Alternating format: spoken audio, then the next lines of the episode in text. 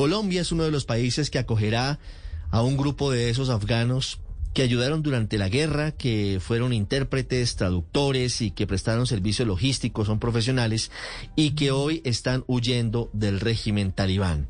La vicepresidenta y canciller de Colombia es Marta Lucía Ramírez y nos atiende a esta hora, 6.59. Vicepresidenta Marta Lucía Ramírez, buenos días.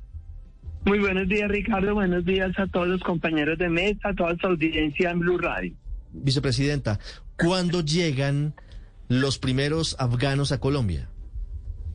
No sabemos todavía. Esa es una fecha incierta porque obviamente en la medida en que Estados Unidos vayan, obviamente toda la alianza pues con europeos y demás vayan evacuando gente, entonces que las personas irán llegando a los distintos países que van a servir de apoyo, de tal manera que eso todavía no está definido. Lo importante es que la logística interna nosotros ya la hemos venido eh, trabajando con el presidente Iván Duque, con la el jefe de gabinete eh, y pues nosotros en la Cancillería y Inmigración Colombia. Sí. Vicepresidenta, ¿serán cuatro mil exactos los afganos que lleguen a Colombia o esa es la cifra máxima que Colombia dice tiene la capacidad se de se ha hablado en principio de esa cifra máxima eh, y ellos de todas maneras nos han dicho que inclusive puede ser menos, no se tiene total certeza, pero, pero pues como bien decía Usted hace un momento se trata de todas las personas que estuvieron trabajando con Estados Unidos o que estuvieron trabajando eh, con, eh, con las distintas agencias eh, durante este tiempo o con el gobierno de Afganistán y que son personas que pues venían trabajando y luchando por, por la democracia afgana. Es gente de distintas, de distintos perfiles. Entonces también eh, pues es cierto que de pronto habrá alguna posibilidad que sea menos de lo que se estaba, de lo que se planteó inicialmente, pero en principio se ha hablado de ese, de esa cantidad, cuatro mil personas. ¿Podrían quedarse solamente en Bogotá o, o está previsto que sean distribuidos a otras ciudades del país?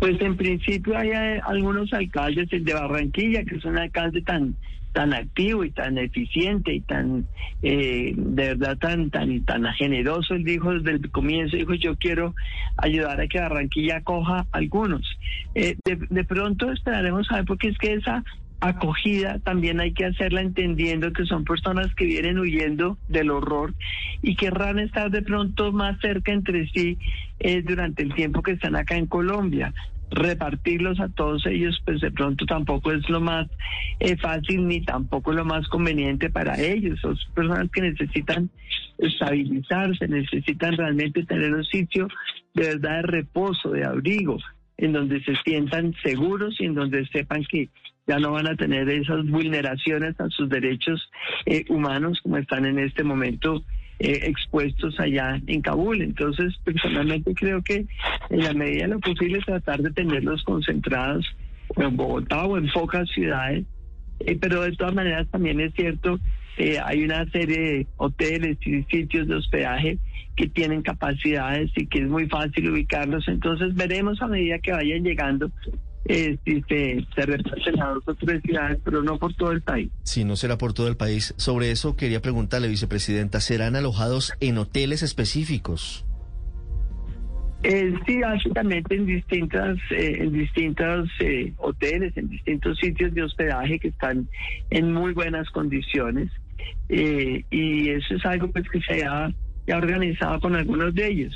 La verdad, Ricardo, también personalmente pienso y, con todo el respeto lo digo, yo creo que son personas que están llegando del horror y creo que cuando lleguen de verdad, ojalá también sepamos tener por ellos ese respeto y esa consideración. Primero, son personas que no hablan nuestra lengua, muy poquitos eh, se pueden expresar en español eh, y sí creo que, que ojalá cuando lleguen pues obviamente alguno, de alguna entrevista, alguno hablará, pero de tonto como no volverlos a todos ellos el, el objetivo de todas las, las eh, comentarios, entrevistas, pues porque también creo que es un tema de respeto por estas personas, pero Una vez que estén en Colombia, acá se definirá quiénes hablan, cómo hablan, en dónde van a estar eh, de pronto en disposición de atender eh, más, etcétera. Están huyendo del infierno y eso es eh, hay que respetarlo. Están intentando salir de, de una situación absolutamente difícil y ahora lo que deben hacer es recuperarse mientras viajan hacia Estados Unidos. Vicepresidenta, en estos momentos dentro de este grupo de cuatro mil personas hay personal de riesgo, de interés militar que de pronto haya colaborado con los Estados Unidos? Eh, son personas que han trabajado con los Estados Unidos, que han trabajado con la NATO, eh, que han que han sido eh, contratistas o personal civil que trabajaba con ellos. Hay muchas personas civiles que trabajaban también en el gobierno afgano pero pues obviamente porque Afganistán estaba en ese proceso hacia una democracia, entonces trabajaban cercanos a Estados Unidos o cercanos a toda la alianza pues europea eh, y como decía son distintos perfiles, ahí hay mujeres, hay activistas de derechos humanos, defensores de derechos humanos, eh, hay traductores, hay eh, oficiales, servidores públicos, mm. hay distintos, distintos perfiles de personas. Sí. Vicepresidenta, ¿existe la posibilidad, eh, hay varios oyentes hasta ahora eh, diciendo, mire, yo quiero ayudar, yo quisiera, en caso de que llegara a darse la posibilidad, pues eventualmente aplicar para, para acoger a alguno de los, de los niños en caso de que las familias no puedan tenerlos. Hemos visto las eh, imágenes dolorosísimas en el aeropuerto de Kabul de las familias pidiendo a los soldados de, de Estados Unidos y, y, de Inglaterra que les ayuden porque no tienen cómo mantenerlos de una forma adecuada en la situación actual en Afganistán. Colombia abriría esa puerta eventual de, de una adopción de los niños afganos que sus familias digan no tenemos cómo atenderlos o cómo darles una, una vida adecuada, digna? Pues Ricardo, me parece que ese es un tema tan delicado porque realmente abrirle la puerta a uno a los bebés y cerrársela a las mamás sería también de, un, de una crueldad terrible. aquellos bebés que salgan solos, pues eventualmente se podría pensar, pero obviamente todo eso tendría que estar condicionado a cumplir con todos los trámites eh, de bienestar familiar y demás, pero en principio eso no está previsto, no está previsto mm. eh, repartir esos niños afganos por el mundo, me parece que no, yo creo que en última será preferible que estén concentrados, que cuando lleguen a Estados Unidos estén concentrados. Eh, me imagino que los tendrán en sitios eh, cercanos y me imagino que inclusive habrá familias afganas que adoptarán algunos de esos chiquitos porque es desgarrador, como usted dice. Realmente esas imágenes de esas mamás, de esos papás soltando sus bebés son absolutamente desgarradoras. Yo creo que esta es una prueba de, humanidad muy grande, porque sé que son muchas las personas del mundo, muchos los que quisiéramos. Yo misma que digo, Dios mío, recibiría encantada a uno de esas criaturas, pero pero creo que lo, por lo pronto lo que es lógico, lo que es coherente, es tratar de mantener esa población afgana concentrada, cercana los unos a los otros y darle realmente esta nueva oportunidad de vida posiblemente encargándose también de esas criaturas que van a llegar sin sus padres. Canciller, ¿tenemos idea del estado de vacunación de estos 4.000 afganos que llegarían al país? No, no tenemos la más mínima idea. Es imposible saberlo, totalmente imposible.